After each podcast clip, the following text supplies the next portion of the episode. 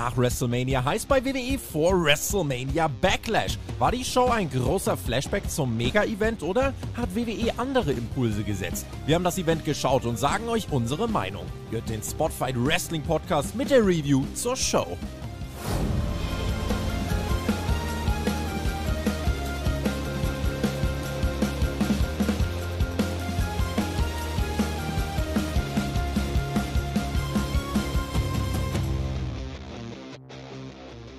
Montagmorgen in Deutschland. Es ist der 9. Mai und wir haben die erste Großveranstaltung gesehen seit WrestleMania, die auf den passenden Namen WrestleMania Backlash hört.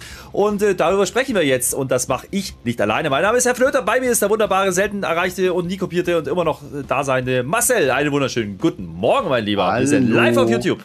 Hallo, live unterwegs. Na, super. Es ist äh, Sonntag gewesen. Es ist äh, WrestleMania Backblech gewesen. Wir haben den Backofen schon vorgeheizt. Bei SmackDown ging das schon los. Jetzt sind wir auf voller Betriebstemperatur. Ich weiß nicht, haben wir Kekse gekriegt? Haben wir Pizza gekriegt im Ofen? Ich weiß es nicht. Es war auf alle Fälle das einzig wahre Backblech. Und nachdem wir letztes Jahr Dominic Mysterio und Rey Mysterio hatten, ihre Gürtel gewonnen haben, plus jede Menge Zombies, ich weiß nicht, was da toller war, konnte es dieses Jahr, äh, diese, dieses Jahr eigentlich nur aufwärts gehen. Und ich freue mich, wer WrestleMania gesehen hat. Ihr seht hier unten YouTube-Review, äh, da ist dieses WrestleMania-Zeichen, diese Spitze, ne? Du machst das besser als der Tobi bei WrestleMania. Da weiß ich nämlich noch, wie ich dann da auf diese Spitze drauf gedötzt bin. Deswegen kann ja eigentlich nicht mehr viel passieren. Liebe Leute, wir sind wieder da und weil heute der Tag der Kinderbetreuung ist, ich nehme das vorweg, Herr Flöter ist auch da. Hallo, Herr Flöter.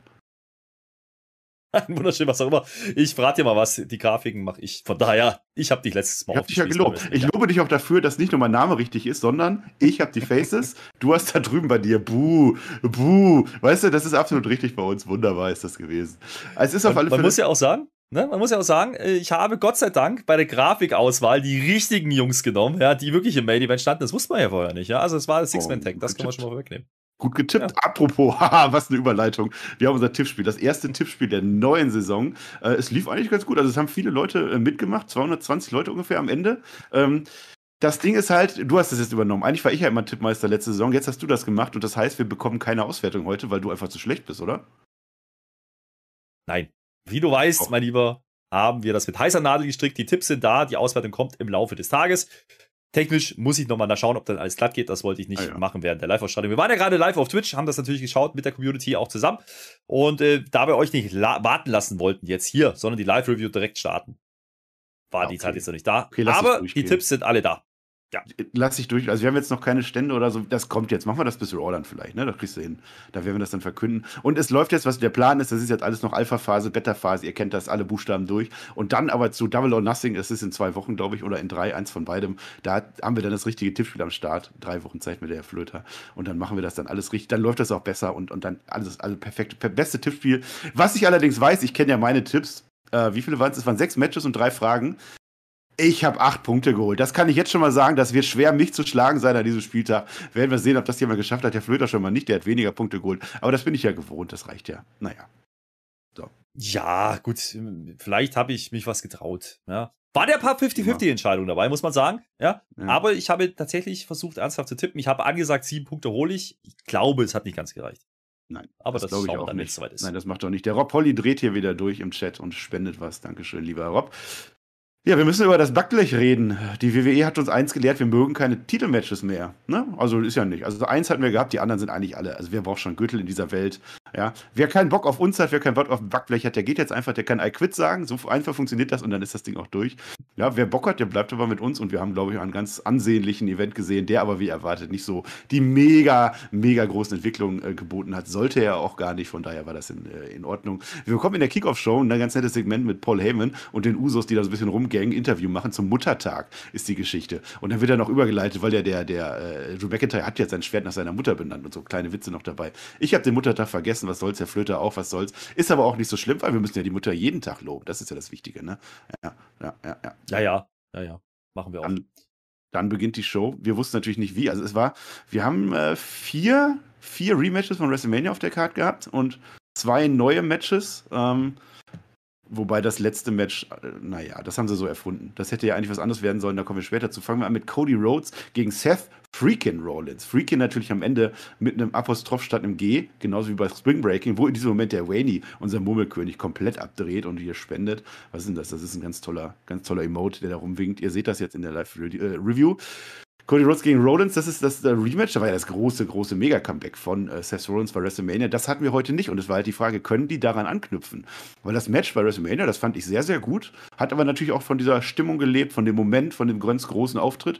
Und jetzt haben wir die beiden das erste Mal, dass sie im Ring stehen und eben nicht diesen großen Ding dahinter haben, sondern abliefern müssen. Und ich finde, das haben sie gemacht. Und das Ganze geht damit los, dass Rollins ist im Ring. Er hat manchmal auch die gleiche Gear bei WrestleMania an. Und er steht exakt so im Ring wie auch bei WrestleMania. Er steht da, komm, komm raus. Wer immer du bist, jetzt weiß er es natürlich, komm raus. Und dann kommt äh, der, äh, äh, kommt der äh, Cody Rhodes auch noch raus. Und der würde an der Stelle, wir haben schon 2.14 Uhr. Also das Ganze, bis es zu diesem Match kam, hat 14 Minuten gedauert. Ja, irgendwie müssen wir auf die Zeit kommen, ne? Ja. Das ist das Ding. Ähm, da haben wir ein bisschen gebraucht da bis dahin. Aber das ist jetzt nicht wild gewesen, weil ne, am Ende des Tages ist das Match, was jetzt da kommt, äh, hat dann für vieles entschädigt, muss man sagen. Ich weiß auch nicht, ob sie ganz rankommen. Meine Kamera stockt ein bisschen, deswegen gucke ich gerade so ein bisschen. Ist nicht schlimm, komme ich mich gleich drum. Ähm, das Ding ist halt mit, mit den Entrance, ja, man spielt damit darauf an, diesmal weiß er es und was weiß ich, es ist doch in Ordnung, aber wie du es gerade gesagt hast, das ganz große Flair fehlt natürlich bei dem Backlash. Ja, das hast du halt dann nicht. Du hast dann eben ja, ein normales Match, sagen wir es so, wie es ist. Die, Ent die Entrances sind die gleichen, ja, das ist dasselbe LED-Panel, was da steht, was bei SmackDown und Raw auch steht. Das fühlt sich nicht groß anders an. Die Farben sind wie bei SmackDown. Ähm, das wirkt dann halt eben nicht wie ein große, großes Stadion wie bei WrestleMania und das hat hier gefehlt und auch dieser Faktor, kommt er jetzt oder kommt er nicht, ähm, das geht ja jetzt komplett ab, abhanden, ja. ja. Und ich glaube, das hat auch so ein bisschen stimmungstechnisch natürlich auch größere Halle, die Leute haben reagiert bei WrestleMania das ist jetzt hier eine andere Geschichte. Das Match selber, und da kommen wir jetzt drauf, war aber wrestlerisch von dem, was sie gemacht haben, in meinen Augen nicht wirklich schlechter. Ja? Nein. Das, ähm, das ging absolut klar, das Match. Das, äh, ja. Und es ist einfach, man hat gesehen, das sind zwei, die einfach ihr Handwerk verstehen. Es wäre ein wirklich handwerklich gut gemachtes Match. Guter, richtiger Aufbau. Die haben die Crowd gefühlt, die war dann auch immer mehr in dem Match drin. Wir sind übrigens in Provident Rhodes Island. Den Witz wollte ich nochmal machen an der Stelle. Geht schon direkt los mit einer dicken Clothesline von Seth Rollins außerhalb des Rings. Und dann sehen wir von Cody Rhodes ein Deadlift Superplex. Weiß ich nicht, ob ich das in der Form schon mal gesehen habe. Der war toll. Und dann zieht das Tempo auch an. Also es geht tatsächlich gemächlich los, genau wie auch bei WrestleMania. Bei WrestleMania haben sie die Crowd Reactions natürlich noch ein bisschen bisschen, bisschen geerntet und so und geguckt, dass die Crowd erstmal drauf klarkommt. Diesmal hat es Methode gehabt, zieht das Ding dann an, schöner Power Slam, Cody Cutter, alles mit dabei. Dann gibt es schon so eine kleine Finisher-Phase, die klappen aber alle nicht. Ein kleines Pedigree-Festival. Es wird wieder geteased, dass jeder den Pedigree gerne machen möchte, klappt aber auch nicht. Dann gibt es eine schöne äh, Transition von einem Disaster-Kick in eine Buckelbomb und einen Frog Splash von Seth Rollins. Crossroads gibt, da ist der Fuß aber nochmal im Seil. Dann geht aber der Moonsault daneben und das ist auch krass. Also das kann ich mir nicht vorstellen, wie man das macht. Also Cody Rhodes macht einen Moonsault vom Top Rope und er weiß halt, er landet palms vollig auf dem Boden. Ja, krasse Sache an der Stelle. Und dann gibt es tatsächlich den Pedigree von Seth Rollins geht aber auch nicht durch. Der macht dann auch, weil er ja eine fiese Sau ist als Heel, macht er einen Bionic Elbow. Oder er will es zumindest versuchen. Also er macht ihn halt so ein bisschen, bisschen verarschten Bionic Elbow, wofür es dann einen Crossroad gibt. Der zweite geht dann immer noch nicht durch. Und dann kommt das Finish. Beide halten jetzt die Hose. Jetzt haben wir so eine Geschichte, da wird rumgerollt. Ne? Also erst ist der Seth Rollins, der möchte ganz gerne den Cody Rhodes einrollen, greift ihn dabei in die Hose, man sieht Poppes. Ja? Dann dreht das umgedreht. Cody Rhodes jetzt rollt den Seth Rollins ein. Man sieht wieder Poppes, diesmal von Seth Rollins und Cody Rhodes gewinnt das Ding per Einroller nach 20 Minuten. Wirklich starkes Match, starker Opener habe ich gefunden. Ja, vor allen Dingen haben sie es wieder ganz gut hingebracht, ähm, auch im Vergleich zum ersten Match, wenn die, glaube ich, gegeneinander laufen lassen. Also wenn man die Stimmung und die Emotionen mal außen vor lässt, glaube ich, war dieses Match nicht, nicht schlechter. Ja, es war anders gewirkt, das auf jeden Fall. Ähm, man hat ein paar Sachen wieder aufgenommen. Diese Pedigree-Geschichte zum Beispiel hat man aufgenommen. Man hat auch die, die ähm, Crossroads-Nummer aufgenommen, aber man hat hier auch ausgekickt aus diesen Geschichten. Ja? Also man hat schon Sachen anders gemacht und man hat auch trotzdem gezeigt, dass die beiden Wrestler einfach wissen, was sie tun ganz ehrlich, da, da kannst du an dem Match kannst du nichts finden, was wirklich schlecht war. Also ich zumindest nicht. Ähm, da waren auch so ein paar Spots dabei, die fand ich ganz nett. Also das, wo er dann auf dem Seil ne, geht und wird einfach drüber gestoßen. Das ist ein Spot, den machst du nicht in jedem Match, den siehst du auch nicht jedes Mal. Da waren so ein paar innovative Geschichten auch dabei, ohne jetzt ganz groß in die Trickkiste zu greifen. Es war ein absolut solides Match, langsamer angefangen, nach hinten hin gesteigert, hinten dann rausgefeuert, immer wieder auch Phasen gehabt, wo man schneller wurde. Kannst du kannst du nichts dran meckern. Ganz ehrlich, das war ein astreiner Opener. Ganz ehrlich, vielleicht so im Nachhinein betrachtet, können wir beim Fazit gerne nochmal drüber sprechen, wäre das vielleicht sogar der bessere Main Event gewesen, als das, was wir am Ende bekommen haben. Mhm. Aber ist natürlich als Opener auch nicht ganz unwichtig, denn die Halle war sofort drin. Ja, du hast gute Stimmung, hast ein ordentliches Match. Ähm, wir haben gesagt, oh, cool, Backlash fängt äh, nett an. Ja, kann man gar nicht meckern. Ähm, ich würde dennoch keine fünf Sterne geben, wie ich das bei Mania gemacht habe, weil dann eben diese Komponente fehlt. Ja, dieser Überraschungsfaktor, die Emotion. Äh, ich, ich sag mal irgendwas 4, 2, 5, sowas mit Dreh. Wenn wir über Sterne reden wollen, war das aber mit Sicherheit, war für mich, und das nehme ich auch vorweg, übrigens das Match des Abends. Ja, bei AEW wären es dann acht Sterne gewesen, da bin ich mir ziemlich sicher. Nein, es war, es war absolut in Ordnung. Also vier, vier, vier, ein Viertel oder so würde ich da auch geben. Das WrestleMania-Feeling war halt nicht dabei. Und das spielt dann in so einer Sternewertung für mich dann schon auch mit rein. Da waren es dann meinetwegen fünf, aber jetzt hier. Naja, aber es war schön. Er steht jetzt äh, 2 zu 0 für Cody Rhodes, so wie ich mir das auch vorgestellt und auch gewünscht habe. Das ist in Ordnung. Diese Einroller-Geschichte, die macht man ja eigentlich, also es war jetzt, es war kein Fuck-Finish-Einroller, sondern es war ein Storytelling-Einroller. So blöd das auch klingt. Den machst du ja eigentlich, wenn du so ein offenes Match hast, zwei wrestlerisch starke Menschen gegeneinander und dann ist einfach dieser eine Move, dieser eine Moment, wo du dann gewinnst das war in dem Fall in Ordnung. Ich fand es halt interessant, dass Cody Rhodes in die Hose gegriffen hat. Das heißt, Cody Rhodes fängt jetzt schon an, das, was er bei AW auch gemacht hat, dass wir jetzt schon diese kleinen Heel-Tendenzen da eher sehen. Ja, bin ich mal gespannt, ob das dann so weitergeht. Übrigens, danke wieder an den Chat, ne? der Pet, der spendet und der Marcel, toller Name, Sievering auch. Super Leute, mhm. danke. Jetzt haben wir hier schon vier Emotes, die hier rumballern, das ist doch toll. Mal gucken, ob wir da jetzt noch Match, wir haben ja jetzt Hell in the Cell als nächstes. Glaubst du, wir sehen das nochmal in Hell in the Cell, das Match? Ich glaube nicht, dass wir es bei Hell in a Cell sehen. Ich glaube, dass wir das Match nochmal bekommen ähm, down the road. Ja? Und da haben wir so ein bisschen drüber diskutiert im Vorfeld. Muss man dieses Rematch jetzt überhaupt machen oder könnte man es sich nicht aufheben? Dadurch, dass man sich eben, man hat sich jetzt nicht getraut, nochmal das komplette cleane Finish zu machen, so wie es bei Mania gemacht hat. Man lässt Cody gewinnen. Er greift zwar in die Hose, aber für mich war das nicht heelisch, denn er macht das ja aus der Aktion heraus, äh, wo im Endeffekt Seth Rollins den ersten Einroller macht und in die Hose greift, dreht das mhm. dann um und macht es dann auch. Das ist für mich jetzt nicht unbedingt eine Heal-Aktion. Ähm, aber ist, ist, ist für mich auch kein normaler, ist für mich auch kein normaler Einroller. Ich glaube, da, da knüpft man ein bisschen an an das, was er in der letzten Promo gesagt hat. Man sagt, hat er ja ein bisschen gesagt, bisher war ich professionell, ja. Und jetzt kommt so ein bisschen die Emotion mit durch und äh, das gibt ihm ein bisschen mehr klare Kante und ich glaube, das wird auch passieren. Äh, die, diese reine Babyface-Nummer, so wie es am Anfang angedeutet wird, das wird man nicht durchziehen. Und dann kann ich mir vorstellen, dass eben Seth Rollins Richtung SummerSlam, vielleicht ein bisschen weiter sogar, Serious, irgend sowas, dass dann Seth Rollins nochmal der letzte große Prüfstein wird, bevor Cody wirklich sein Titelmatch bekommen könnte. Ja, gegen wen das auch noch sein wird, ob es dann Reigns ist oder nicht, ist egal an der Stelle. Ähm, und dann bin ich gespannt, ob sich dann das Blatt nicht wendet. Ja. Seth Rollins übrigens, müssen wir auch nochmal sagen, ja, verliert hier wieder ein Pay-Per-View-Match und nein, der ist nicht begraben, sondern es ist der perfekte Mann, um neuen Topstar Babyface overzubringen. Ja.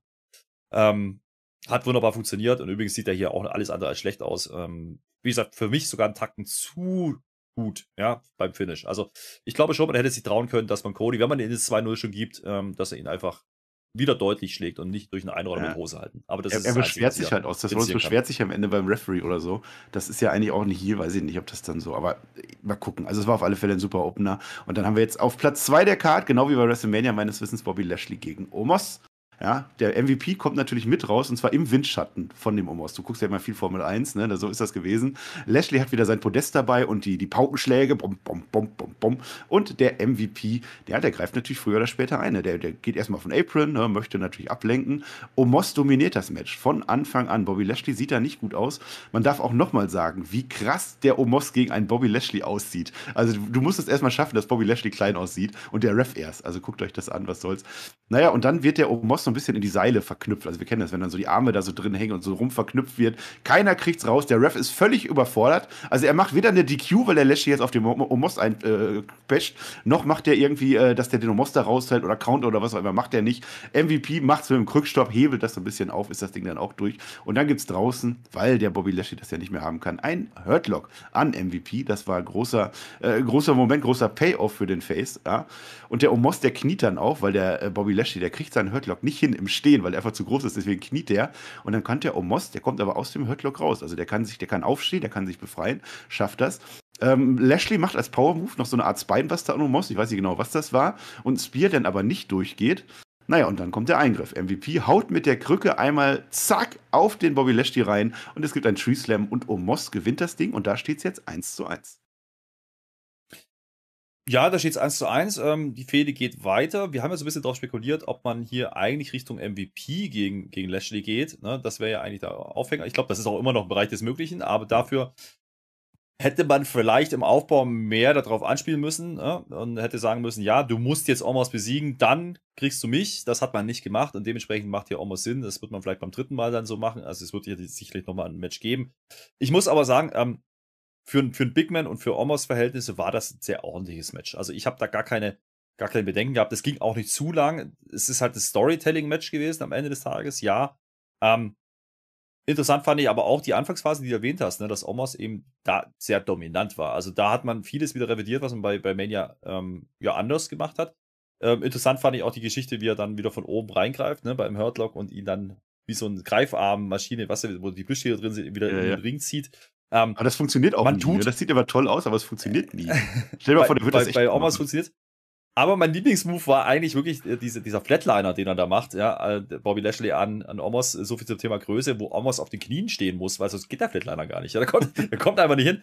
Ähm, ordentliches Big Man-Match ähm, im Sinne von, das ist sowas, was wir bei, bei, bei Big, Big Show schon gesehen haben, was wir bei äh, Under the Giant schon gesehen haben und dafür war es okay. Ja, ähm, das, was Omos da macht, dafür, dass er nicht so lange drin ist. Ähm, er macht Basic-Sachen, ja, aber die funktionieren und die Fehde geht halt weiter oder soll weitergehen. Dementsprechend ähm, ist der Ausgang dann okay. Ähm, kein Match, was ein wirklicher Stinker war. Also äh, muss ich, kann ich, habe ich nicht gesehen. Also da, da ich, hätte ich es durchaus schlechter vorstellen können. Aber ob ich es jetzt nochmal brauche, ist halt die andere Frage. Und was denn der Payoff ja. ist, weiß ich auch noch nicht. Mein, streng genommen hat er ja auch das Armwrestling-Match gewonnen. Also eigentlich jetzt immer noch 2-1. Also hätte er das Match gar nicht machen müssen, der Lashley. Ähm, frag mich jetzt halt, wo sie hinwollen damit, ne? Weil ich hatte schon gedacht, dass mein MVP irgendwie ähm, gegen Lashley stellen will bei dem nächsten pay aber vielleicht eben noch nicht bei Hell in a Cell, sondern dann erst bei ja, Money in the Bank oder SummerSlam. Ähm, und das wird dann eher der Payoff. Aber ich sehe hier nicht einen Omos-Push, sondern ich glaube, hier geht es nur darum, das bisschen noch zu strecken. Ja, ich glaube, ich glaube beides, weiß ich nicht. Aber also zum einen, erstmal hat aber danach dann der Omos den Brawl gewonnen. Das heißt, es steht 2 zu 2, dann ist das wieder ausgeglichen. Ähm, ich, weiß, ich weiß nicht mit dem Omos. Man hätte jetzt auch 2 zu 0 wieder machen können und dann ist das Ding einfach durch, wollte man nicht. Du fragst, was ist der Payoff? Der Payoff kann nur sein, dass äh, Lashley irgendwann MVP in den Finger kriegt. Ne? Also wahrscheinlich wird er jetzt über Omos gehen und dann ist dann vielleicht SummerSlam, so ein typisches SummerSlam-Match einfach. Du holst einfach einen Allstar nochmal mit rein und dann machst du das und dann ist die Story da. Ja. Ja, man, muss man ja auch sagen, im Endeffekt, ähm, man, es war ja kein klarer Sieg. Es war kein cleaner Sieg, ja, es war, es war im Endeffekt ein Sieg nach dem Schlag mit dem Stock. Das heißt, man hat Lashley hier jetzt nicht begraben. Also bevor die Diskussion wieder aufkommt, nein, hat man nicht. Ähm, man erzählt die Story halt einfach weiter. Und dementsprechend, ähm, was heißt hier weitererzählen? Es gibt ein Rubber-Match, so klassischer Wrestling-Aufbau. Kann man sich jetzt drüber streiten, ob das jetzt bahnbrechend ist oder nicht, aber es ist halt immer noch eine Backlash-Geschichte. Ja, was wir noch und, nicht äh, gesehen haben, wir haben noch nicht gesehen den Suplex an Omos. Ne? Also den Lashley, der macht ja mal einen Suplex. Ne? Ja. Ja, ja, ja. Naja, er hat ihn mal angesetzt heute, den Suplex. Ne? Gesagt, macht er nicht, macht er nicht. Bodyslam hat man übrigens nicht gemacht, hat er bei Mania schon gemacht. Ähm, hätte ich mir auch gedacht, dass man das nochmal macht, weil großer Mann und so. Aber ja. den Suplex hat er einmal kurz angesetzt. Wahrscheinlich hebt man sich das wirklich auf für den, für den, äh, das Rubber-Match dann, wo auch immer das dann stattfindet. Vielleicht macht man es auch bei Raw. Also, Weiß man ja nicht. Ne? Vielleicht passiert das morgen bei Raw oder nächste Woche ähm, und dann ist die Fehde durch. Dann kann man halt überstreiten, welche Stellenwert das jetzt hier hat, auch der Pay-Per-Card.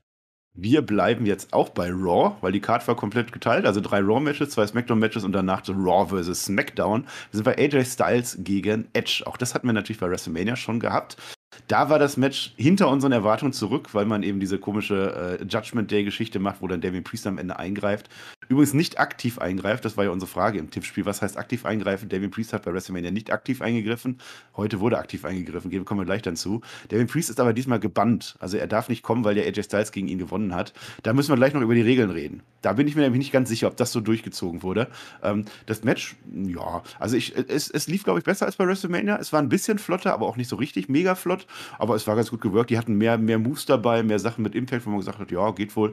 Edge hat schon früh dieses Turnbuckle-Pad. Und zwar in der Mitte, am zweiten Seil hat er das ähm, aber nur aufgeschraubt, als die Ringrichterin nicht hinsieht. Aufgeschraubt, aber nicht abgemacht.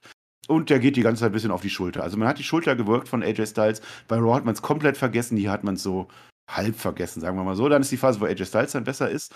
Na, und dann gibt es halt so ein German in, das, in, in dieses Pad. Also da nimmt halt der, der, der, aus dem Pad heraus, der, der Edge nimmt das Pad und, und schmeißt es weg, während er nach hinten fliegt. Und dann geht er aber selbst da rein. Selbst der Edge. Es ist immer, die sind alle so doof. Ronda Rousey gleich, ich sag das jetzt auch schon. Ronda Rousey war heute die dürfste Frau der Welt. Da kommen wir gleich dann dazu. Aber Edge auch, er macht das selber, geht dann rein, schafft dann aber den Spear, ne? Kickout dann. Es gibt einen Kickout aus dem Styles Clash heraus, vielleicht ganz nennenswert.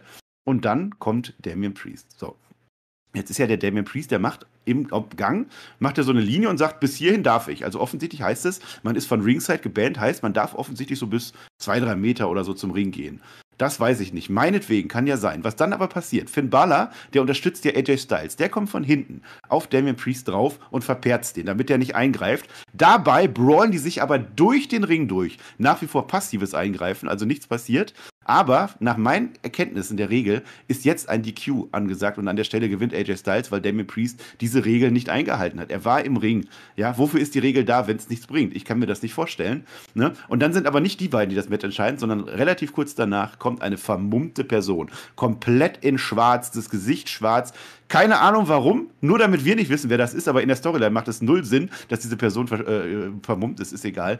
Und die sorgt dann dafür, dass der Edge das Ding gewinnt. Und dann haben wir hier einen, auch ein 2 zu 0. Na, wer hätte das gedacht? Ich zum Beispiel, ich habe das getippt. Und dann kommt natürlich die große Enthüllung. Sie kniet nieder, diese Person, und es ist tatsächlich eine Frau. Es ist Rita Ripley, die kleine Schwester von Rhea Ripley. Nein, es ist natürlich Rhea Ripley höchstpersönlich. Sie hat nochmal einen düstereren Look drauf. Finde ich cool, dass sie jetzt dabei ist, aber ich habe diese ganze Story mit diesem Vermummen und dann ist die da. Die jetzt die ganze Zeit in ihrer Woman Tech Team Geschichte mit dabei und jetzt sagt sie sich auf einmal, ja komm, jetzt, jetzt bin ich aber so eine, so eine, so eine Gläubigerin. Also ich, ich, ich mag den Edge jetzt auf einmal. Naja, was soll's. Aber dass sie in dieser Stable jetzt damit drin ist, finde ich cool. Und der Flöter, jetzt habe ich viel geredet, jetzt darfst du viel reden. Naja, am Ende hast du viele Richtiges gesagt. Also ich habe das Match übrigens besser gesehen als das bei WrestleMania.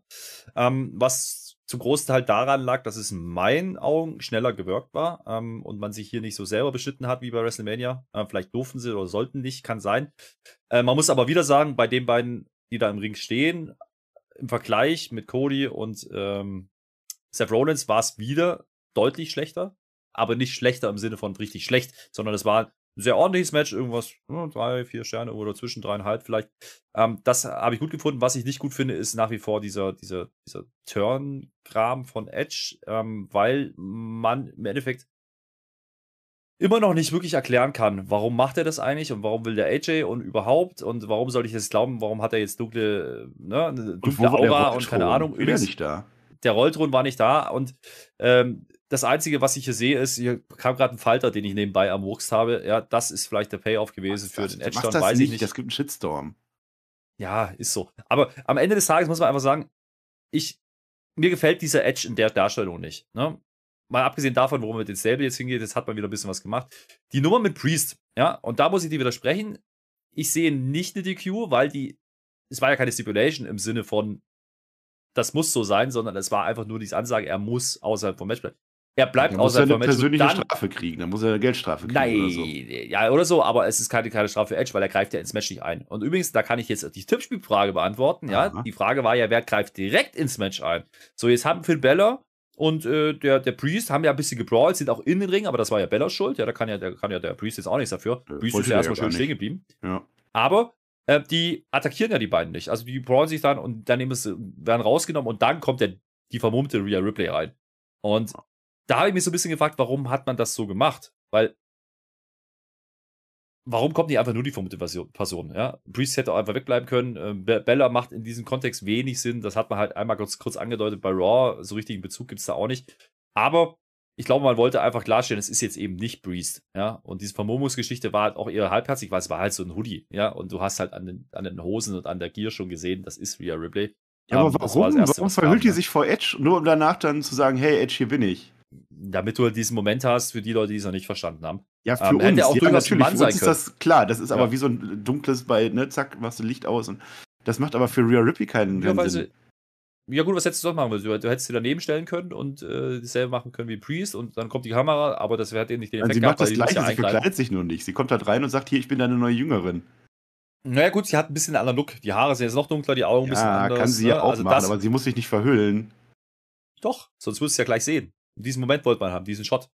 Ja, also Marcel, habe ich doch gerade gesagt, das, das verstehe ich schon. Aber ich seh, rede aus dem Charakter Rhea Ripley raus, warum die das macht. Mann, Herr Flöter, hör doch mir dazu. Ist, ja, aber warum macht Edge und Priest, warum machen die das? Das werden die uns genauso wenig bei, der, bei diesen Aber die sind nicht vermummt. Warum sollte sich der Damien Priest vor Edge vermummen? Mann. Übrigens im Chat, Till, macht, halt Till macht gerade hier im Chat Party, ne? Leute, schreibt was da rein, wir können auch drauf eingehen. Was? Sie wollte, sie wollte schlichtweg nicht, dass sofort jeder sieht, dass sie das ist. So, wo ist denn ja, das Problem ist jeder? Edge ist jeder. Sie wollte nicht, dass Edge sie sieht. Ja, Edge wusste doch, dass sie, dass sie das ist. Da, da, da Deswegen muss sie sich doch nicht vermummen, nichts anderes sage ich. Es ist auch egal. Lass das, ja, doch für die Fans, Marcel. Der gucken Leute zu, so wie wir. Macht das doch nicht für die Fans, Herr Flöter. Das ist, das ist ja doch egal, was die Fans machen. Du bist ein alter Miesredner. Ich sag ja. mal so. Das Match selber. noch nicht ja. verstanden. Es das Match selber, egal. du verstehst es nicht, aber das Match selber, da komme ich nochmal drauf zurück. Mach mal das Match selber war wrestlerisch, war immer noch nicht so gut, wie es hätte sein müssen und wie es hätte sein können, mit, äh, wenn man es einfach mhm. face to face gemacht, also face gegen face gemacht hätte. Ähm, und das, da traue ich immer noch hinterher und das wird auch jetzt mit der Story nicht besser. Und wir werden genauso wenig eine Erklärung kriegen, warum Rhea Ripley das macht. Und wir werden auch keine Erklärung mehr kriegen, warum Edge das macht. Und wir werden gar keine Erklärung kriegen, warum AJ Styles das Opfer ist. Am Ende wird es darauf hinauslaufen, und das ist jetzt so die Fragestellung. Wir haben jetzt quasi Finn Balor und AJ Styles. Das ist das Einzige, was ich mitnehme, die wahrscheinlich Richtung Tag Team gehen. Und dann kommt vielleicht noch irgendeine Frau dazu. So wer bietet sich an. Liv Morgan. Ja, dann verwurstet sie die, die, die Fäden wieder. Und dann kriegen wir wahrscheinlich Intergender Trios Action. Und äh, hey. da weiß ich noch nicht, ob da ein großer Payoff rauskommt. Und das ist das große Problem mit diesem Stable. Du hast keine Erklärung, warum ist es da. Und du hast vor allen Dingen niemanden, den du wirklich dagegen stellen kannst. Das ist, äh, wirkt halt sehr unausgegoren. Ähm, das Einzige, was ich dann noch nehmen würde, wäre dann ein Turn. Vielleicht von Finn Balor, der dann als Demon irgendwann dahinter steht oh. und AJ äh, Styles attackiert oder irgendwas. Das könnte ich mir noch erklären, aber dann hast du noch einen Mann mehr in diesem Stable. Ja, dann hast du vier Leute drin und dann hast du immer noch keinen Gegner. Also da müssen sie mir schon ein bisschen was erklären in Zukunft. Ähm, was sie damit wirklich vorhaben. Ansonsten sehe ich den ganz großen Payoff nicht. Für Ripley selber ähm, kann das, ähnlich wie für Priest auch, natürlich ein Sprungbrett sein, an der Seite von Edge zu sein. Aber dafür brauchst du halt eine Story und irgendeinen Gegner. Und da müssen sie ein bisschen was leisten. Aber es ist halt auch nur Backlash. Und jetzt kommt erstmal Hell in a Cell. Wahrscheinlich, ganz ehrlich, könnt ihr mir vorstellen, das Match gibt es nochmal in irgendeiner Art und Weise oder vielleicht in Konstellation im Hell in a Cell Käfig, weil es sind die einzigen, die ein bisschen düster unterwegs sind. Mal gucken, ob das dann so geil wird, wie WWE mhm. sich das auf dem Reißbrett gedacht hat. Es gab tatsächlich eine Werbung für Hell in a Cell, nächster Pay-Per-View, und ähm, das ging so auf die hell, also teuflisch, diabolisch, da war Feuer und so. Also das könnte durchaus sein, dass die diese Fehde dann auch in Hell in a Cell bringen. Mal schauen. Ich brauche das Match speziell eigentlich nicht noch ein drittes Mal. Vielleicht ist es dann irgendwie ein Tag-Team-Match oder so oder irgendwas. Naja, ich werde es sehen. Auch hier, auch hier war es das 2-0. Ne? Also muss man auch sagen, aber es ist halt wieder nicht. Also, das war jetzt uncleaner, wie das war bei Mania. Bei Mania hat der Priest einfach nur da gestanden. So, da hat ja nichts, ist ja nichts passiert. Tippspielfrage aufzulösen. Eine Person hat eingegriffen und das war in dem Fall Rhea Ripley. Priest und Bella spielen keine Rolle. Ja? Also, wer das sich fragt, direkt eingegriffen hat, nur Rhea Ripley. Das ist absolut richtig. So, jetzt sind wir im Smackdown-Teil von unserem Backblech-Event. Es hätte der Main-Event sein können. Also ich habe echt überlegt, das oder eben das Match, was das Main-Event geworden ist. Wir sind bei den Frauen. Es ist der einzige Gürtel, der auf dem Spiel stand, weil Gürtel sind in der WWE nichts mehr wert. Keiner möchte mehr irgendwelche Gürtel haben oder verteidigen. Was soll's, was wir machen? Ronda Rousey bekommt ihre Chance gegen Smackdown Women's Champion Charlotte Flair. Witzigerweise, was in diesem Match getrendet hat, das war der Fiend. Ja, guckt auf Twitter. Ich bin nicht auf Twitter, aber ich habe das gelesen. Denn es war ein Mann in einer Fiend-Verkleidung, in einer Fiend-Maske im Publikum. Cole Grace ist sogar drauf eingegangen. Das hätte er vielleicht nicht machen sollen. Hat gesagt, oh, da ist ja der Fiend. Ja, und zack, ist das getrennt. Es war übrigens Pat McAfee und nicht Cole Graves, aber das ist ja eigentlich im Grunde das Gleiche. So, und deswegen ist der Fiend jetzt online wieder zugegen. Es ist ein I-Quit-Match. Und das finde ich auch wieder witzig, weil Pat McAfee sagt es auf Deutsch. Das heißt, ich gebe auf. Da habe ich das erst verstanden, dass es das heißt. Wer möchte also jetzt diese Quitten haben? Ja, und es wird früh ein Candlestick-Match an der Stelle. Ja? Das ist ja offensichtlich die Waffe von Charlotte Flair. Und dann wird es, es wird wieder ein stiffer Fight. Also noch stiffer als bei WrestleMania. Das hat mir jetzt echt gut gefallen. Die haben sich ordentlich gegeben, die beiden Frauen. Ähm, ich möchte nur an dieser Stipulation einfach. Ich habe das vorher schon gesagt. I Quit ist eigentlich generell blöd. Und es ist aber blöd, wenn es am Ende ein No-Holds-Bart-Match wird, wo dieses I Quit Stipulation eigentlich wenig Bewandtnis hat. Also, wenn, wenn, ich, wenn ich dafür sorgen muss, dass meine Gegnerin aufgeht, warum brawl ich mich durch die ganze Halle durch? Aber das war in Ordnung. Charlotte Flair geht irgendwann stiften, möchte gehen, meint man, kommt aber mit so zwei dicken Kendo-Sticks wieder. Doppel-Kendo-Sticks. Dann fliegt sogar noch eine Kamera an der Stelle, immer noch Equipment und nicht nur Holzbart, naja. Dann wird im Publikum verklemmt, ja, so durch die, durch die Absperrung hindurch, das war ganz gut, immer noch keine Quitten an der Stelle. Der Referee nicht ganz so aufdringlich wie sonst in I-Quit-Matches. Also er fragt schon immer mit seinem Mikrofon, aber nicht ganz so schlimm, wie ich mir das eigentlich vorgestellt hätte. Was soll's? Und dann holt sie einen ganz dicken Stuhl raus, die Charlotte Flair. Es gibt einen Powerbomb auf die Kante der Barrikade. Das ist gut. Also der eine, der Seth Rollins macht den ja immer so nach vorne. Dann kannst du den oben drauf machen, aber der ging so auf die Kante. Also die haben sich wirklich gegeben an der Stelle. Naja, und dann äh, ein Armbar an den Ringpost. So, das war das erste Mal, dass Ronda Rousey ihren Armbar auspackt. Da habe ich mir überlegt, also der Armbar ist doch eigentlich mega protected. Also bis jetzt, soweit ich weiß, hat jede in zwei Sekunden spätestens, vielleicht drei Sekunden, wenn überhaupt, aus diesem Armbar ausgetappt. Und jetzt hängt Charlotte Flair war das ein offizieller Armbar? Meinst du, das war so einer, wo man gesagt hat, das ist ein Ronda Rousey Armbar und das ist jetzt das mhm. allererste Mal, dass jemand da länger als zwei Sekunden ausgehalten hat? Weil Charlotte Flair schafft es tatsächlich, sich da rauszuwinden und geht dann äh, äh, runter von diesem Ringpfosten und, und überlebt. Kleines, kleines nettes Detail, ne? Ähm, ist ja nicht nur der Armbar, sie ist erst noch auf den Apron und dann geht sie sogar noch runter vom Apron. Das heißt, da war ja noch mehr Druck. Ich weiß, ein Armbar Deluxe, ne? Ja. Ja, also äh, da muss ich sagen, okay, das ist vom Storytelling her ein bisschen was schiefgelaufen in meinen Augen, weil wenn du den Move halt so machst, der macht zwar Sinn, aber dann muss das vielleicht auch das Finish sein. Äh, war aber vielleicht noch ein bisschen zu früh an der Stelle und ähm, da habe ich mich so ein bisschen gefragt, wie will man das jetzt eigentlich noch toppen? Was hat die eigentlich noch? Ein Enkellock? Das kann ich vorwegnehmen. Den Enkellock hat man zwar im Aufbau benutzt, aber der kommt in diesem Match nicht einmal vor. Ja, also da muss ich sagen, das war ein bisschen komisch. Ja. Ja, das war komisch. Generell, äh, was Ronda Rousey, also erstmal gute Leistung. Also da will ich jetzt gar nicht, das Match war toll, das, das hat gut funktioniert. Aber in der Rolle der Ronda Rousey, es gibt drei, vielleicht sogar vier Szenen, wo Ronda Rousey einfach einen Vollpfosten-Moment des Tages hinlegt. Weißt du, sie will hin zu Charlotte Flair, sie will, dass sie Acquit sagt, kriegt eine drauf. Sie nimmt jetzt diesen Stuhl, geht mit dem Stuhl in den Ring, düpti düpti düpti dü, und dann kommt von hinten Charlotte Flair und macht Natural Selection. Das war auch ein bisschen dumm. Also Ronda Rousey, weiß ich nicht, du, du kannst nicht grinsen und du bist auch nicht allzu helle, möchte ich mal an der Stelle sagen. Ähm, dann jetzt ist ja Charlottes Arm kaputt. Also es ist ja der, der gefährlichste Armband in der Geschichte der Armbars. Und Charlotte Flair kommt raus, das heißt, ihr Arm ist im Prinzip nicht mehr zu gebrauchen. Wir dachten uns, kann sie jetzt noch den Figure 8 machen? Das könnte ja die Story sein. Kann sie. Hat sie sofort danach gemacht, ohne diesen Arm irgendwie weiter zu zählen. Figure 8. Der wird dann von Ronda Rousey mit einem Stuhl geblockt. Auch da Ronda Rousey liegt auf diesem Stuhl im Prinzip. Und sie macht aber erstmal eine halbe Minute Figure 8 mit, bis sie merkt, oh, ich liege hier auf einem Stuhl und haut dann drauf. Also Ronda Rousey, bitte es gibt doch so IQ-Tests und Trainings und so, da kann man doch oder so Kreuzworträtsel oder so, das würde helfen auf alle Fälle. Naja. Naja, dann, andererseits, andererseits muss man sagen, die Idee, dass sie aus dem Figure, Figure 8 rauskommt mit einem Stuhleinsatz, war ja nicht die allerschlechteste dieses zeitlichen Versatz, okay, das, aber du musst ja den Move auch wirken lassen. Also, das ist jetzt. Ja, ein Move, der kann man drehen, wenn, wie man will. Weil der Arm kaputt ist. Naja. Das ist die andere Geschichte, dass, dass, äh, dass, dass Charlotte da vergisst, dass sie gerade Arm hatte und vorher verkauft hat und dass sie dann einfach in den Finger 8 geht. Das ist das größere Problem an der Geschichte. Aber das sind, das sind, ihr merkt ja schon, wenn wir über solche Sachen diskutieren, äh, kann das Match so wahnsinnig schlecht nicht gewesen sein, mein Lieber. Nein, das Match war gut. Das, das, die haben sich auf alle Fälle gut gegeben. Es endet dann damit, also generell immer, wenn sie so am Mic waren, man hat immer so ein paar Sachen gehört, so ein paar äh, äh auch gute, gute, gute Battles, gerade Wortbattles oder wie immer man das sagen will, das war in Ordnung. Und am Ende ein Happy Mother's Day gibt es dann von Charlotte Flair. Wir hatten Muttertag gehabt und Ronda Rousey wurde Mutter. Das ist der Sinn dahinter. Das, äh, diese Heal kann sich dann aber nicht nutzen, denn jetzt gibt es ein Armbar durch den Stuhl hindurch. Also nochmal ein mega krasserer Armbar, als wir eh je schon gesehen haben. Und Charlotte Flair sagt nicht I quit an der Stelle. Das heißt auch da, das zweite Mal ist in der Geschichte der Menschheit, dass dieser Armbar relativ lang gehalten wurde. Sie sagt nicht I quit. Ronda Rousey sagt, ich habe mir gewünscht, dass du nicht I quit sagst, denn jetzt nimmt sie den anderen Arm, macht da den Armbar. Und Charlotte Flair sagt tatsächlich I quit. Story dahinter, es gibt kein Mike. Der Referee läuft die ganze Zeit mit dem Mikrofon rum. Im entscheidenden Moment ist er nicht zugegen, aber Charlotte Flair hat tatsächlich aufgegeben. Ronda Rousey, Glückwunsch, neues Vector Women's Champion. Ja, erstmal zum Match selber. Ähm, das Match hat mir sehr viel Spaß gemacht. Also, du hast gesagt, die haben sehr stiff geworkt wieder, aber es war noch ein Tacken, durch die Stipulation natürlich ein Tacken drüber, über dem, was sie bei Mania gemacht haben. Ähm, diese Phase, wo sie auch durchs Publikum gehen, mit der Barrikade, wo dann Ronda dran verklemmt wird, äh, das fand ich ganz nett. Auch den, den Spot, wie sie den Stuhl reinbringen. Ja, da war ja offensichtlich einer geblendet, der da saß, der erstmal ganz überrascht ist, huhuhu, und dann ist das der Stuhl, der dann eingesetzt wird. Da hat man sich ein bisschen Gedanken gemacht. Klar, das ist jetzt alles nichts ganz Großes, aber die haben sich wieder ordentlich gegeben. Also ja. da, da wird nichts zurückgezogen. Es ging mit den ersten Aktionen schon los. Es war direkt mal ein Kick ins Gesicht, ja. Und da wurde erstmal die Nase gehalten. Das hat man wirklich cool umgesetzt. Auch die Kendo-Sticks. Also Charlotte hatte da schon einige Spuren oh, auf dem ja. Körper. Das ja, war nicht ohne. Ähm, und auch Ronda hat ordentlich Aktionen gefressen. Also wie gesagt, die Powerbomb auf, auf, auf, den, auf die Barrikade hast du angesprochen, die ist nicht ohne. Ähm, mhm. da, die haben sich nichts geschenkt und das, äh, meinen Augen haben sie das Match von Mania nochmal toppen können, ja, weil das Match bei Mania hat mir auch schon gut gefallen, aber das war cooler.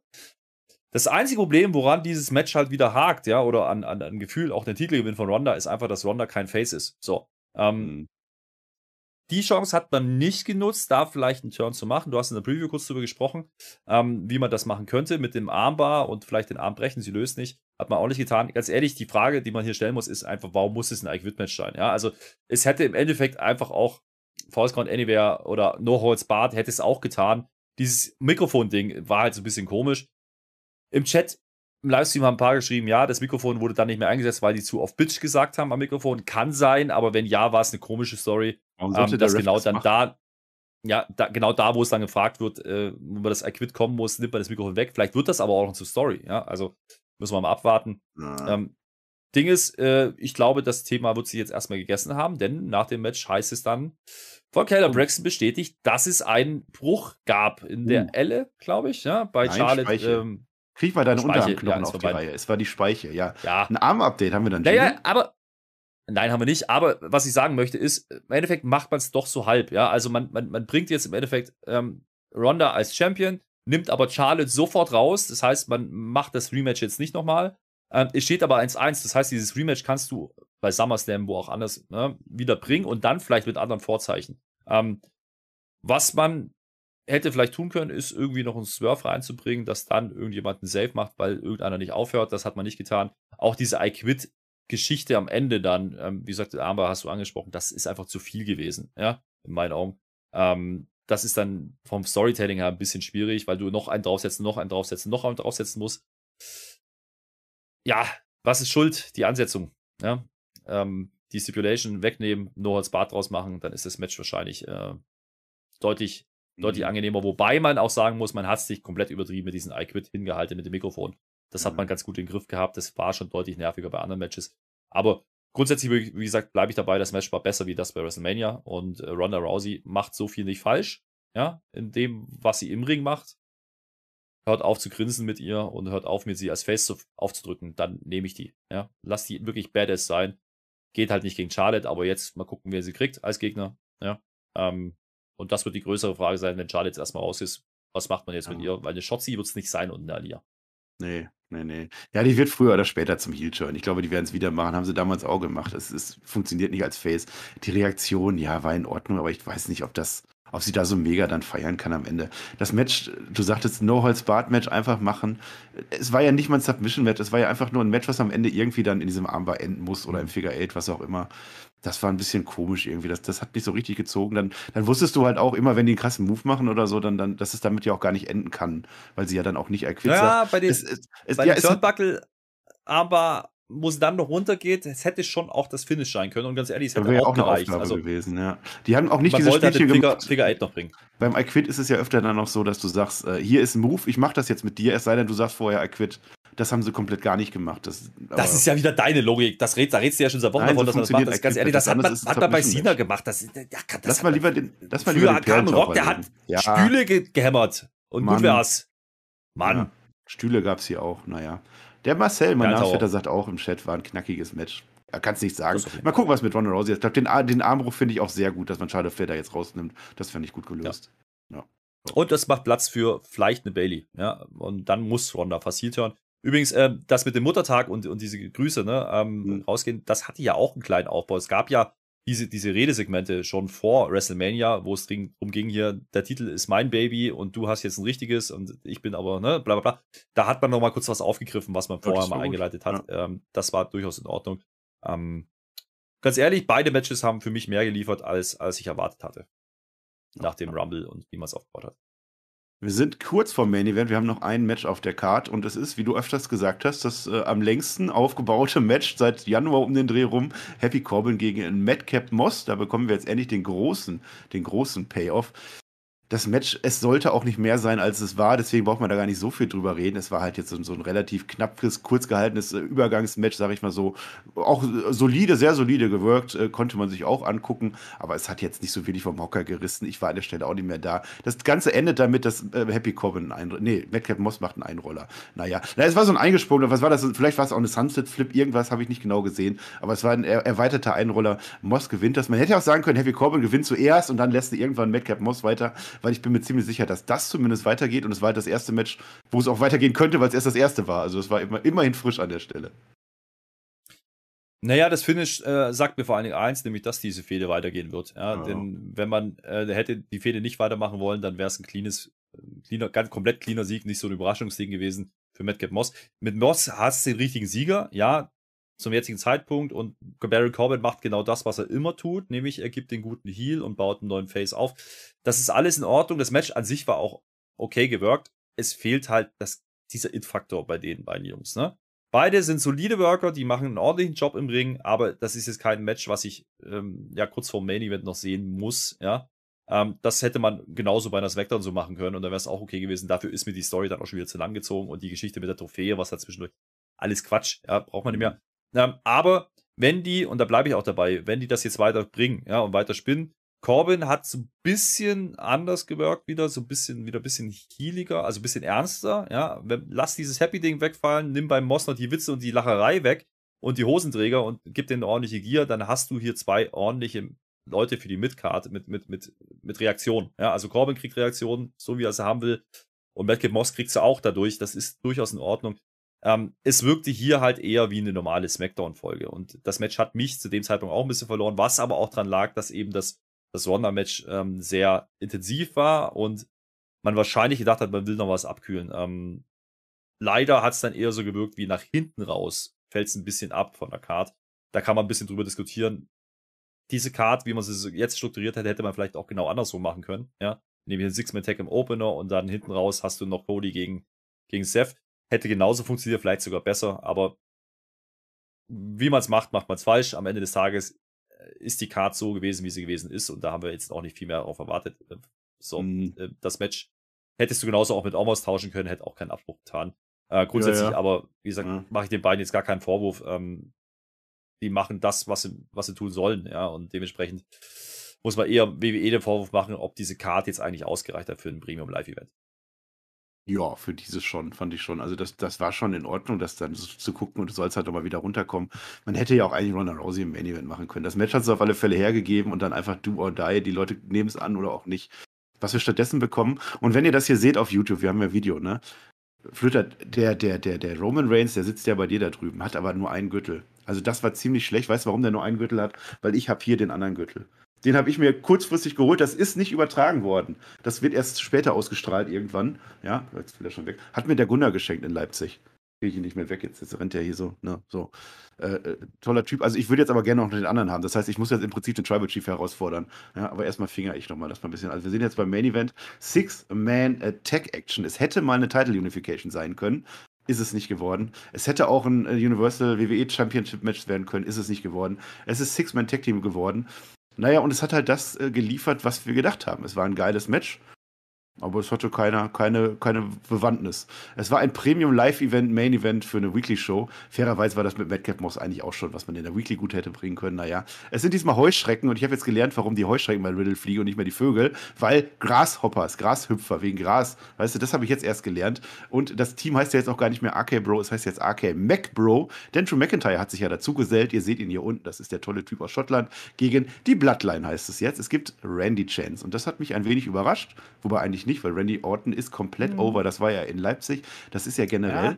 Drew McIntyre steht im Ring und Randy Orton wird gefeiert.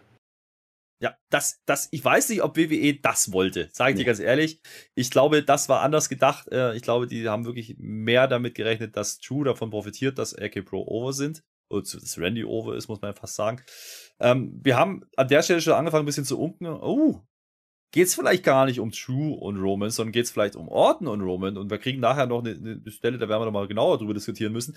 Aber ähm, du hast gerade gesagt, das Match ist kein Main Event für einen Pay-Per-View. Ja. Und da gehe ich mit und das nehme ich hier vorweg, bevor du mir erzählst, was es war. Es ist nämlich im Endeffekt genau das. Es ist ein Match, die Halle feiert, ja, das ist awesome.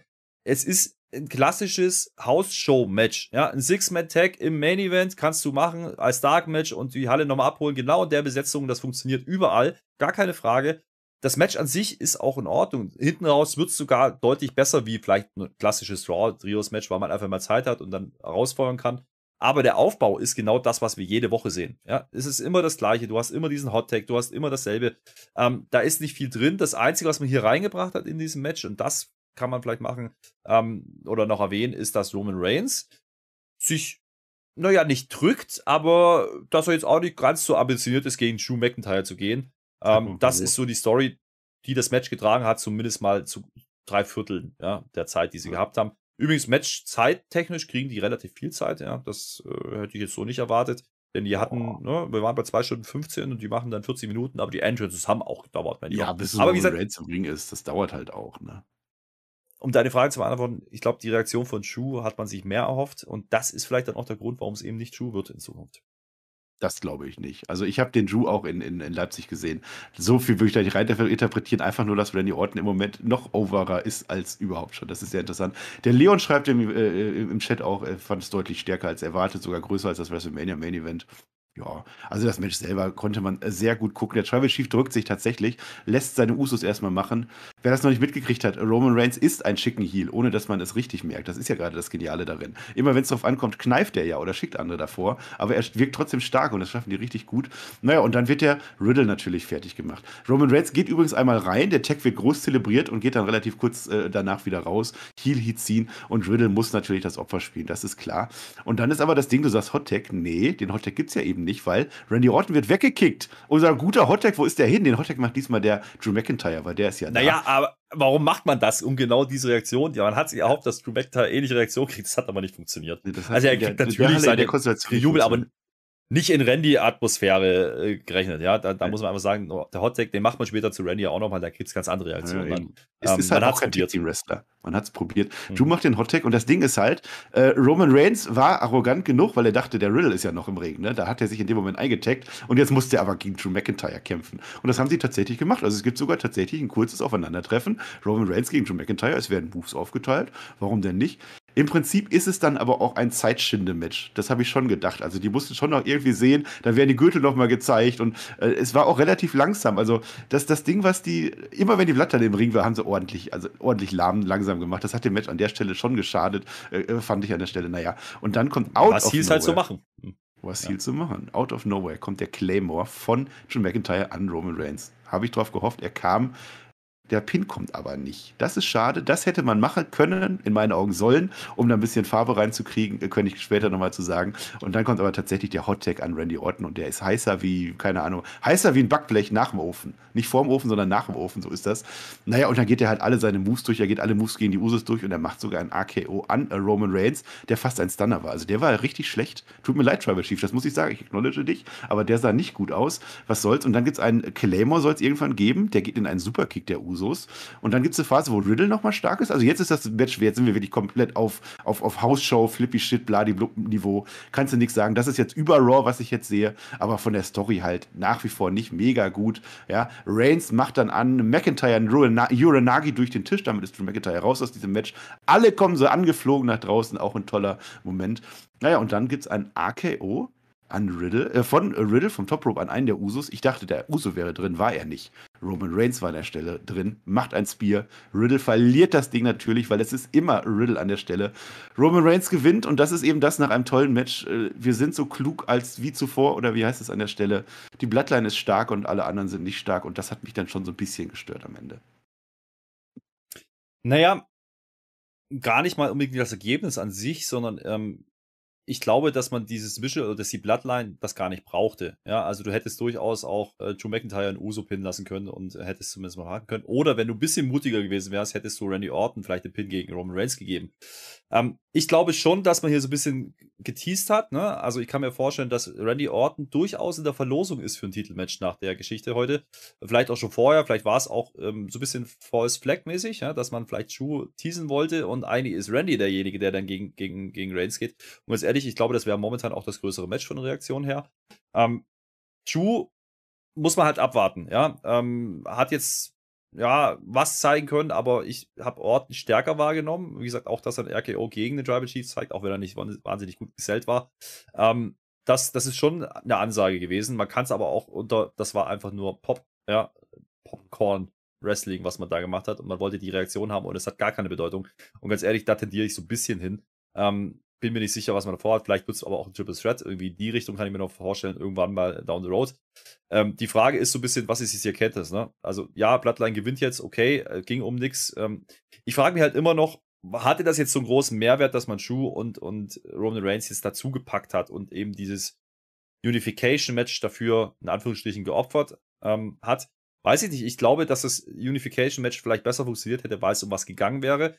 Oder man hätte vielleicht überlegt, ob man diese Titel ne, von der Bloodline in diesem Trios-Match vielleicht auch alle aufs Spiel setzt. Auch das wäre eine Möglichkeit gewesen. Ähm, hat man alles nicht gemacht und damit ist es eben dann doch nur ein normales Six-Man-Tag gewesen. Und für mich reicht das dann nicht aus, auch nicht bei einem Backlash-Pay-Per-View. Ähm, das ist mir dann ein bisschen zu wenig und da. Im Main-Event, dann machst du als Opener. So okay. Ja. Richtig, äh, das, was man da gemacht hat, das wäre ein guter Opener gewesen, hättest die Halle auch abgeholt. Ähm, und da kannst du wegen mir auch die Bloodline gewinnen lassen, obwohl, wie gesagt, ich keinen Mehrwert da drin sehe. Also da hätte es ein Pin von Schuh oder von Randy vielleicht mehr geholfen. Aber will man alles nicht machen. und das finde ich ein bisschen schade. Ja, also man hat es nicht genutzt, um irgendwas in die Wege zu leiten. Wir wissen jetzt nicht, was jetzt bei Raw oder bei SmackDown ähm, jetzt daraus kommt. Auch so ein paar geteaste Stories, Nakamura, der eine Ansage gemacht hat bei SmackDown gegen Reigns, komplett vergessen. Ja, ähm, da äh, bin ich mir nicht im Klaren, wo man eigentlich gerade hin will, ob man überhaupt mhm. einen Plan hat mit Reigns. Ähm, und wenn ja, bis wohin will man das noch ziehen? Ähm, weil er kassiert hier zwar von allen dreien ein paar Aktionen, ja, das ist in Ordnung. Das hat man auch nicht immer gemacht, aber am Ende ist er doch wieder derjenige, der einen Pin kriegt. Das war nicht notwendig und das mhm. zieht es ein bisschen runter. Wie gesagt, rein wrestlerisch war es unterhaltsam. Vielleicht einen Takt zu lang gehe ich auch mit, äh, ein bisschen zu sehr geschunden. Aber wenn du halt nur sechs Matches auf die Part packst, ähm, hm. Aber das war sicherlich nicht das beste Match auf der Karte. Und das muss man auch einfach äh, unterm Strich sagen, was Natur der Sache ist. Trios-Matches will ich nicht haben im Main Event. Nein, ich will es nicht bei Raw haben und wir kriegen sie jetzt auch noch bei Pay-Per-Views. Nee, das brauche ich nicht. Ähm, wenn ich das sehen will, dann kann ich AEW gucken und das ist gar kein Shoot, sondern das ist einfach. Da fehlt mir der Story-Part. Einfach, hier ist keiner Kettes drin. Hier fehlt mir einfach, ich sag's nochmal, der Payoff. Was ist jetzt hier der Fakt gewesen und warum? Warum wollte Roman Reigns jetzt eigentlich doch dieses, dieses Unification-Match nicht mehr? Hat man uns auch nie erklärt. Ähm, er war derjenige, der den Usos gesagt hat, ihr braucht beide Titel, nachdem er beide Titel ja. hatte komplett vergessen, redet man nicht mehr drüber. Und äh, warum kommt Drew dann noch mit dazu? Weiß ich nicht. Kein Payoff gesehen. Ähm, vielleicht macht man es nachträglich, aber dann muss man einfach sagen, dann ist das nicht Main Event würdig gewesen. Nicht vom wrestlerischen Sinne her, sondern von dem, was man am Ende äh, aus Story-Verhältnissen ja. mitnehmen kann. Ja, wrestlerisch sind wir ja eine Meinung. Das war super gewirkt. Das hat die Crowd auch mitgenommen. Das hat wunderbar funktioniert. Die Story, es ist. Ja, die Crowd in der Halle halt. Also ganz ehrlich. Äh, Zu Hause auch. Du, also es waren jetzt auch mehrere, ja, die gerade geschrieben die Endphase. haben, das war. Ja die Endphase, ja, gebe ich dir, ja. aber drei Viertel vom Match, äh, du hast auch gesagt, Usus Pace rausgenommen, mhm. das machen hier ist ja, aber äh, ja. das letzte Viertel vielleicht, ne, da kann man sagen, da hat man nochmal rausgehauen mit den Spots über Seil, bla bla, alles gut, ja, okay, da, da hat man es noch ein bisschen, bisschen abgesetzt von dem, was man normal bei Raw bekommt, aber einfach auch, weil man mehr Zeit gegeben hat. Normalerweise mhm. geht so ein Ding in 10, 15 Minuten durch bei Raw. Hier hat man halt 20, 25 gemacht, keine Ahnung wie lange. Aber ähm, reicht das jetzt aus für ein Main Event? Nein, immer noch nicht. Obwohl man, da, das ist auch gar nicht das Entscheidende, ob das jetzt Westbrook gut oder schlecht war. Also erstmal das eine ist, Trios-Matches per se sind nicht schlecht, sondern zusammengewürfelte Trios-Matches. Wenn das jetzt gegen Imperium gegangen wäre oder Wyatt Family oder Evolution oder was immer wir für Dreierteams hatten, würde ich feiern, würde ich mir sehr gerne angucken, aber es ist halt ein Tech-Team zusammen mit einem Wrestler, der gerade so wieder in dieser Szene mit drin ist. Und wir haben halt diese Story, du hast es gesagt, Roman Reigns, dem ist der Gürtel egal. Den Uso ist der andere Gürtel egal. Den Randy Orton ist der Titel egal. Die wollten doch schon sogar den Vertrag unterschreiben, weil sie diesen anderen Gürtel jeweils haben wollten. Shinsuke Nakamura ist wurscht. Joe McIntyre möchte auch keinen Gürtel haben. Wir machen jetzt einfach dieses Six-Man-Deck. Das funktioniert dann an der Stelle nicht. Und wenn ich das dann schon bucke, also erstmal ist es äh, bei Backlash, es müssen nicht die großen äh, Sachen passieren. Es sollen nicht passieren. Wir möchten uns auf Money in the Bank, SummerSlam, auf die Stadion-Shows freuen. Das sehe ich. Man kann aber ein bisschen was machen und wir haben einfach den Status quo jetzt und das möchte ich nicht mehr. Roman Reigns gewinnt das Match nach WrestleMania, WrestleMania Main Event, Brock Lesnar geschlagen, Titel vereinigt. Das ist der größte Roman Reigns, den du haben kannst. Mehr geht nicht. Mehr kannst du nicht mehr machen. Selbst The Rock macht es nicht mehr größer. Und was machst du im erstbesten Moment? Du lässt ihn jetzt auch nochmal gegen drei gewinnen. So, also im Prinzip, ja, er hat ein paar Moves genommen, er hat einen Claimer genommen, äh, meinetwegen. Aber es ist keine Entwicklung. Also gar nichts, der gewinnt jetzt einfach. Man hätte es so einfach machen können und dafür hast du doch das Six-Man-Tag, dann lass ihn doch verlieren.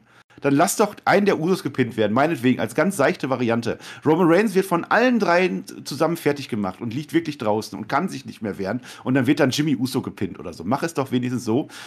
Oder halt wirklich noch krasser, ich hätte es gemacht, lass doch Roman Reigns einfach gepinnt werden von Drew McIntyre oder meinetwegen auch von Randy Orton. Das ist die neue Erkenntnis. Dann lass es von Randy Orton äh, passieren, damit ich da sehen kann. Damit ich auch so als, als Zuschauer dieses Fünkchen dahinter habe, dass ich nicht sehe, Roman Reigns ist einer, den besiegt eh keiner, sondern Moment, guck mal, der hat doch gerade eben, der hat zwar seinen Gürtel nicht verloren, aber der ist schlagbar. Wenn da jetzt der Richtige kommt, nächsten Pay-Per-View, dann wird er besiegt und dann gucke ich mir das an. Das wäre dieses Salz in der Suppe. Das ist das Salz, was gefehlt hat für mich gebe ich dir recht. Ähm, ich glaube aber trotzdem hat man für Reigns Verhältnisse schon ein paar Sachen geteased. Du hast den RKO gehabt gegen ihn, du hast den, den ähm, Ja, aber am Ende macht er 1-4 und das Ding ist durch. Aber richtig, das, das ist das eigentliche Problem. Ähm, wie gesagt, da geht es gar nicht drum, ähm, wie viel macht er im Ring oder macht er nicht, sondern die Story ist ja nicht vorangekommen und das ist jetzt eigentlich schon seit vor WrestleMania der, der Punkt. Ja, ähm, ja. und, Wenn da, du jetzt ganz krass bist, dann sagst du, diese drei Männer unter mir wurden begraben. Also jetzt mal wirklich. Naja, ist nicht der Fall. Es ist ja, nicht der ich Fall. Weiß, aber jetzt mal ganz provokativ. Jetzt hat Roman Reigns auch noch Drew McIntyre geschlagen und Randy Orton und Riddle. Ja, ja, und das ist genau der Punkt. Ähm, und, und da stellt sich wieder die Frage, wer, wer jetzt? Ja? ja. das ist genau derselbe genau. Status wie jetzt vor. Jetzt wäre der Wochen. Punkt, wo du sagst, und jetzt, ach guck mal, da könnte doch einer sein, der schafft das vielleicht.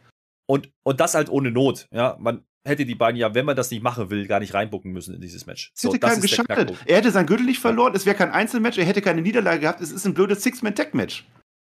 Oder, wenn du nicht vorhast, dass du Drew demnächst gegen ihn stellst, warum machst du den Main Event nicht Drew gegen Roman Reigns heute? Hättest du genauso machen können, die Story jetzt hergeben. Und dafür war der Aufbau mit, mit zwei Wochen Vorlauf auch auf deutlich zu. Sind ja nicht mal zwei Wochen, zwei Spectre-Folgen ja, waren es im Endeffekt. Das, das äh, war einfach viel zu kurz. Das, das wirkt halt sehr, sehr gewürfelt und die ganze Zeit verkaufen sie uns drei Wochen lang verkaufen sie, dass die Tech-Nummer ein großes Ding sein soll. Das mhm. vergisst man komplett. Dafür ist es dann einfach zu wenig. Aber ähm, ich bleibe dabei. Ich habe es vorhin schon mal gesagt, wenn man diese Card umgedreht hätte, ja, das als Opener, ja, und Cody und Seth im Main Event, hätten wir vielleicht anders drüber gesprochen.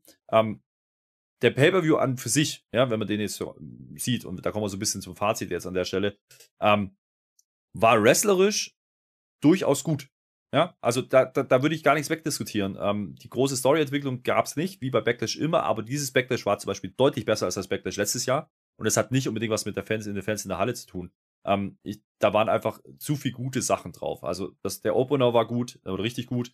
Du hast äh, die, das Frauenmatch gehabt, was wirklich gut war, und dann hast du im Endeffekt noch ein paar andere Sachen, die, die okay bis gut waren. Ja? Ähm, kein wirklicher Stinker drauf. Selbst Moss gegen Corbin war kein Stinker. Ähm, war ein bisschen fehlplatziert in meinen Augen und Omos gegen, gegen äh, Lashley war auch okay. Wie gesagt, ähm, Card geht für das, was man erwarten konnte, komplett in Ordnung. Was sie im Ring gezeigt haben, storytechnisch gab es nur bei den Frauen was Neues, nämlich dass Charlotte jetzt nicht mehr Champion ist und verletzt sein wird. Ähm, das nimmt man mit und du hast wieder Ripley gehabt, die, die sie jetzt halt Judgment Day angeschossen hat. Ansonsten hast du keine großen Erkenntnisse. Offensichtlich sieht man Backlash nicht als Pay-Per-View, wo man groß was erzählen wollte. Und da werden wir uns dran gewöhnen müssen. Ähm, wir werden jetzt Hell in the Cell kriegen. Das schreibt sich mehr oder weniger auch wieder von selber. Da kann man wieder irgendwas zusammenschustern. Ähm, mhm. Steckt die in irgendeinen Käfig, warum auch immer. Und dann ähm, steht die Karte im Endeffekt auch. Und dann wird es erst wieder richtig interessant, weil dann hast du ähm, Money in the Bank und auch das buckt sich von allein. Da brauchst du noch ein großes Reigns-Match gegen wen auch immer.